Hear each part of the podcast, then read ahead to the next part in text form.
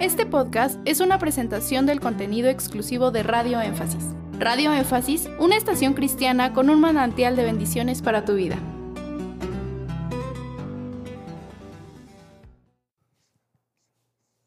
¿Cómo es que el que es avanzado de edad y murió, cómo es que va a estar allá con edad de joven? Gracias. El hermano Branham dice que cuando vio aquellos cuerpos más allá de la cortina del tiempo, esos cuerpos tenían un aproximado de 18 años. Científicamente yo ya he explicado, he predicado que ahí entra la muerte. Entonces, lo que sucede después de 20 años es la consecuencia del pecado, que es el envejecimiento. Por lo tanto, una vez que regresemos a la inmortalidad, entonces, no importa si la persona tiene 100 o 90 años, como le pasó a aquella hermana que el profeta se encontró allá y el ángel le preguntó, ¿la reconoces? Dice, no, tenía 90 años cuando tú la guiaste a Cristo. Entonces uno regresa a ese estado de juventud y repito, y se perfeccionan. No va a haber eh, en aquellos cuerpos eh, lo que llamamos pecas, manchas, arrugas, granos. No va a haber nada de eso.